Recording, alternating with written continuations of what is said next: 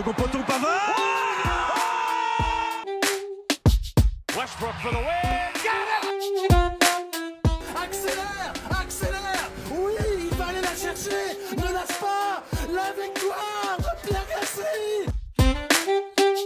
Il y a devant lui un mur à 3, il tente la frappe.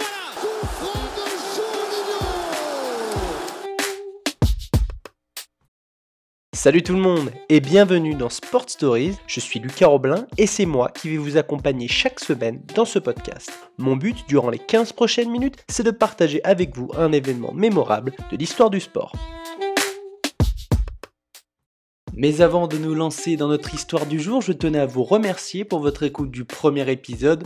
Vous avez été nombreux à télécharger mais aussi à me donner vos impressions sur l'histoire du double triple double de Russell Westbrook j'ai bien lu vos retours et j'ai essayé de prendre en compte vos remarques pour que l'histoire de Sport Stories puisse être longue. Et au programme de ce deuxième numéro, direction la France et notre chère Ligue 1, l'occasion pour moi de vous parler d'un temps que les moins de 10 ans ne peuvent pas connaître, celui d'un championnat de France disputé et plutôt équilibré. Et si la saison actuelle dessine une lutte à 4 pour le titre, il fut un temps où le Paris Saint-Germain ne marchait pas sur la Ligue 1 et n'espérait même pas être champion. C'était le cas en 2009-2010 puisque le PSG avait terminé dans le ventre mou du championnat, seulement 13e, mais cet exercice, vieux de 11 ans, a également abrité l'un des plus beaux matchs de l'histoire de la Ligue 1, le 5-5 entre l'Olympique lyonnais et l'Olympique de Marseille.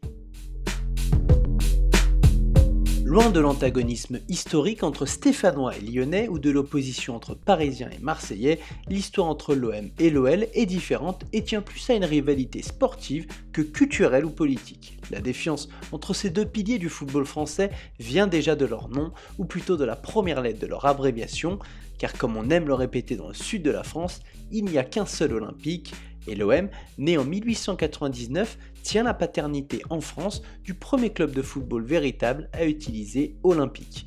Mais ce petit conflit n'a pas lieu d'être puisque l'OL, lui, a vu le jour bien plus tard en 1950. Et même si d'autres clubs de Ligue 1 ont Olympique dans leur style comme Nice ou Nîmes et anciennement Lille, Marseille et ses supporters ne semblent pas leur en tenir rigueur à ce sujet. D'ailleurs, il n'existe qu'un Olympico, celui qui oppose Marseillais et Lyonnais. Certains fans iront même dire que c'est devenu leur rendez-vous de l'année, notamment à Marseille, où le rival autoproclamé parisien est à des années-lumière depuis plusieurs saisons. Pour rappel, l'opposition OM-PSG avait été mise en place dans le début des années 1990 par le président de l'époque, Bernard Tapie, pour donner de l'intérêt à un championnat de France dominé par les Phocéens. Et si l'animosité persiste entre les deux clubs, la réalité des terrains semble avoir fait des gones le véritable rival de Marseille. Et à Lyon, où l'hostilité avec l'ASSE est plus historique, voire légitime, le derby reste un match à part. Mais là aussi, la différence de niveau entre Lyonnais et Stéphanois, et notamment la série d'invincibilité de 16 ans des Gones contre les Verts de 1994 à 2010, a un peu atténué l'intérêt sportif de ce classique du championnat. Et pendant que Marseillais et Lyonnais s'éloignaient des Parisiens et Stéphanois, les deux Olympiques se sont rapprochés, entre guillemets évidemment.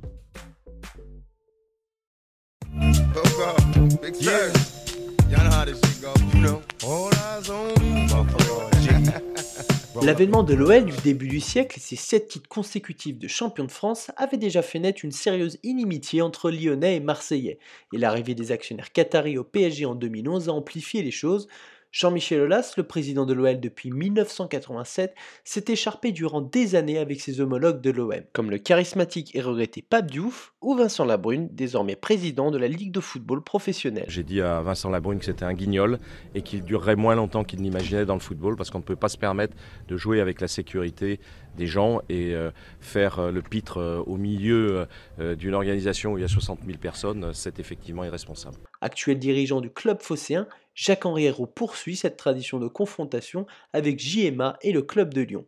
L'habitude lyonnaise de recruter d'anciens Marseillais comme Mathieu Valbuena a aussi mis de l'huile sur le feu. Le plus haut degré de haine lyonnaiso-marseillaise s'était d'ailleurs vérifié lors du retour de Valbuena au Vélodrome en 2015, où un mannequin pendu le représentant trônait dans l'enceinte phocéenne. Plus récemment, en 2018, les Lyonnais avaient vu l'OM disputer la finale de la Ligue Europa dans leur stade, le Groupama Stadium l'énorme contingent de supporters marseillais avait dégradé l'enceinte et entonné durant de longues semaines un chant insultant envers Jean-Michel Aulas.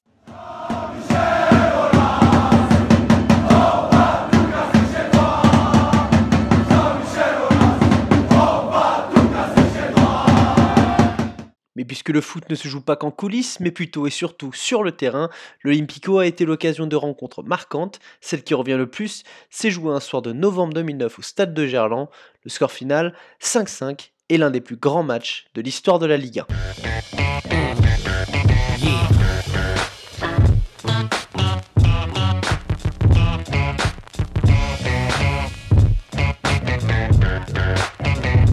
C'était il y a un peu plus de 11 ans. L'OL n'était pas encore propriétaire de son stade et jouait dans son enceinte historique à Gerland. Hugo Lloris était le gardien des Lyonnais et l'attaquant de pointe de l'OM s'appelait Brandao. Un souvenir si lointain qui appartient à un autre monde pour certains, mais chaque supporter des deux clubs ne peut avoir oublié cette rencontre dominicale du 8 novembre 2009. À l'époque, l'Olympique de Marseille, troisième, débarque à Lyon, dauphin de Bordeaux et à deux petits points devant. C'est bien évidemment le match de 21h sur Canal en clôture de la 13e journée. Six mois plus tôt, lors de l'exercice précédent, les deux équipes s'étaient affrontées au Vélodrome alors que l'OM se disputait le titre à distance avec Bordeaux.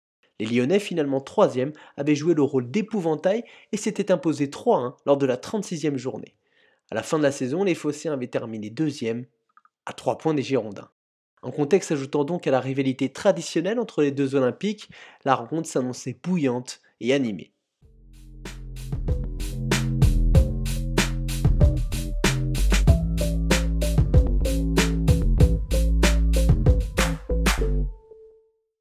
Gerland fait le plein, l'odeur des merguez et du kebab flotte aux abords des portes d'accès du stade, et période dorée, le parquage réservé aux visiteurs, lui aussi est rempli. Et que c'est beau, que c'est beau, un stade qui attend un, grand match, c'est beau dans les virages de Gerland, c'est beau aussi dans la partie tribune qui est réservée aux supporters marseillais complètement plein, là-bas aussi il y a des drapeaux. Un autre monde comme je vous le disais plus tôt.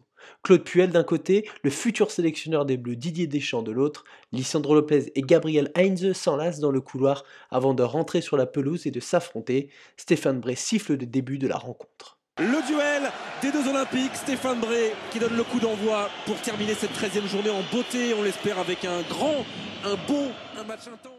Et comme dirait l'autre, il fallait arriver à l'heure. Cette victoire, c'est celle alors que Kallström centre et que derrière Pjanic emmène et reprend et ouvre le score pour l'Olympique lyonnais. Troisième minute il a déclenché le génie d'un contrôle d'une frappe Pjanic 1 Marseille 0 on joue la deuxième minute de jeu et Kim Kallström lance Lisandro Lopez en profondeur. Vittorino Hilton au duel avec l'Argentin remet le ballon de la tête dans l'axe. Miralem Pjanic débout dans la surface, contrôle de la poitrine et crucifie Steve Mandanda d'une demi-volée du droit. La rencontre est lancée et ce classique du championnat de France débute de la meilleure des manières. La réponse marseillaise est immédiate, le diffuseur de Canal passe encore les ralentis du premier but alors que Mamadou Niang se présente devant Hugo Lloris. Parti dans le dos de la défense lyonnaise sur l'engagement, le Sénégalais bute sur le portier des Gones. L'OL est toujours devant mais va céder quelques instants plus tard. Après un débordement côté gauche, Fabrice Abriel centre et voit Chris s'interposer et concéder un corner. On joue la dixième minute et l'ailier marseillais s'élance. Avec euh, Stéphane Bia, Souleymane Diawara, là aussi Et là aussi, c'est rentré C'est rentré pour l'égalisation. La tête de Souleymane Diawara, ce match prend une grande, grande Souleymane Diawara surgit et envoie un coup de casque à bout portant. Hugo Lloris s'interpose, mais la main pas assez ferme ne peut empêcher le ballon de rentrer. Dans la foulée, les Marseillais galvanisés par l'égalisation cherchent tout de suite à surfer sur leur but et pressent haut le bloc lyonnais. En face, l'OL use depuis le début de la rencontre de jeu en triangle et va à nouveau sanctionner les Phocéens juste avant le quart d'heure de jeu. Techniquement, ça aussi en triangle avec Pjanic et l'accélération maintenant de Sidney Govou. Lissandro à droite, Govou qui va piquer dans l'axe. Govou elle va jusqu'au bout, jusqu'au pied gauche Sidney. Ce match est part du milieu de terrain dans une chevauchée folle. La défense marseillaise aux abois suit l'appel de Lissandro Lopez côté droit et ouvre l'axe. Le numéro 14 de l'OL s'y engouffre et d'une frappe du gauche limpide ne laisse aucune chance à Steve Mandanda. Un premier quart d'heure de folie et derrière, le rythme retombe. Lyon mène à domicile et évolue un cran plus bas en tentant de punir à nouveau les Marseillais en contre. Pas de grosses occasions à signaler jusqu'à la 44e minute de jeu. L'OM a du mal à contourner le bloc bas des gones et Benoît Chéroux au 25 mètres tente sa chance. Chéroux, le pied droit Et le pied droit Et l'erreur Et l'erreur de Loris Alors on va revoir cette trajectoire en attendant à la 44e minute. C'est le pied droit de Benoît Chéroux qui vient égaliser pour l'Olympique de Marseille de partout. Pour la deuxième fois de la soirée, Hugo Lloris encaisse un but où sa responsabilité est engagée. Une mauvaise affaire pour lui puisqu'à 7 mois de la Coupe du Monde en Afrique du Sud, il est opposé ce soir-là à son principal concurrent pour une place de titulaire dans la cage des Bleus, Steve Mandanda. Pour l'OL, ce but encaissé juste avant la mi-temps est un coup dur. Les hommes de Claude Puel étaient parvenus à calmer les ardeurs marseillaises et les Phocéens ne parvenaient plus à se montrer dangereux. L'égalisation remet les compteurs à zéro et lance une seconde période spectaculaire.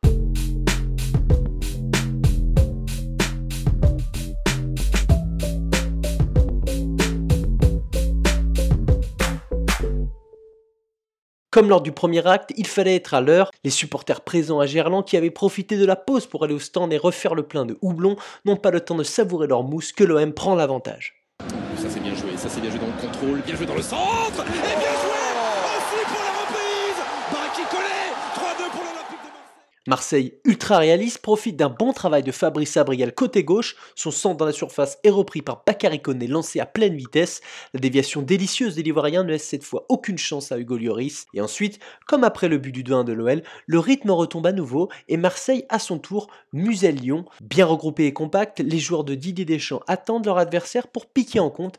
Mais c'est sur coup de pied arrêté que l'OM va faire le break. Si ça devait rester à cette victoire de l'OM, c'est que du bonheur pour les semaines qui viennent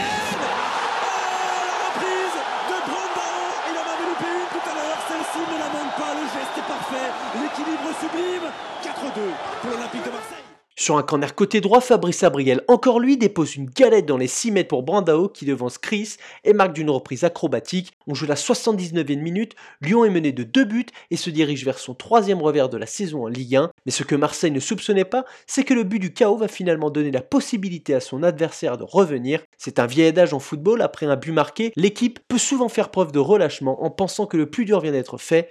Les Phocéens vont commettre cette erreur puisqu'une minute plus tard, Lyon refait surface. Et peut-être une défaite lyonnaise qui se profile. Lissandro, Lissandro pour redonner l'espoir à l'Olympique lyonnais. Oh, le troisième but lyonnais. Le troisième but lyonnais, il va rester 10 minutes de folie. 4-3 pour Marseille Jean de Macoun lance Lisandro Lopez par-dessus la défense, l'Argentin se présente face à Steve Mandanda et pique merveilleusement son ballon pour battre le gardien français. Les sports renaît, Gerland s'enflamme et Licha va faire entrer le stade en fusion, ou plutôt Stéphane Bré, l'arbitre de la rencontre. Galvanisé par le retour au score, les Lyonnais poussent et obtiennent un corner deux minutes après le but du 4-3. Plutôt mal tiré par César Delgado, il voit pourtant le ballon toucher la main de Gabriel Heinze dans la surface. Penalty. On va suivre, on va suivre Lissandro Égalisation 4 partout Doublé pour Lissandro Il reste donc du temps pour aller chercher la victoire, et même si les deux équipes ont joué en Ligue des Champions au milieu de semaine avec un succès 6-1 des Marseillais contre le FC Zurich, et que Lyon a été tenu en échec 1-1 par Liverpool, le score ne va pas en rester là, le momentum a changé, et c'est l'OL qui va frapper pour le 5-4 à la 90e minute. Lissandro, Lissandro, pas d'enjeu, pas d'enjeu pour Pjanic. Pjanic avec Oh, ils seront allés la chercher explose. 5-4 pour l'Olympique lyonnais. C'est le match de l'année pour l'instant. Et Lyon a fait basculer cet Olympico. Dans le stade, c'est l'explosion de joie, Jean-Michel Aulas exulte, Michel Bastos vient de conclure une action d'école entre Bafetim Bigomis, Lissandro Lopez en point d'appui qui s'est sacrifié et Miralem Pjanic, passeur décisif pour le Brésilien. Libre de tout marquage, il trompe Steve Mandanda au premier poteau, les Lyonnais viennent de combler un retard de deux buts et vont prendre les trois points.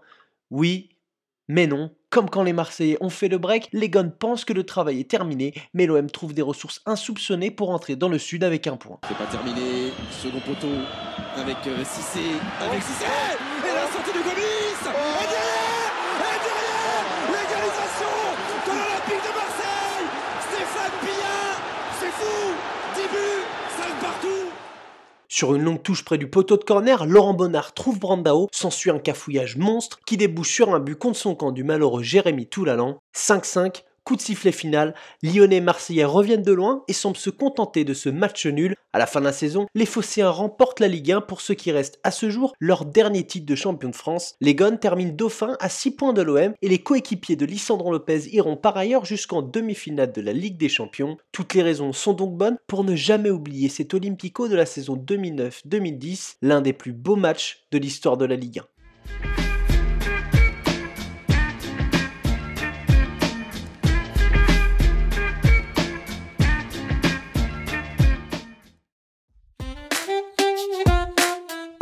C'est la fin de ce deuxième épisode, je vous remercie de l'avoir suivi et je vous dis à la semaine prochaine pour un nouveau numéro des Sport Stories.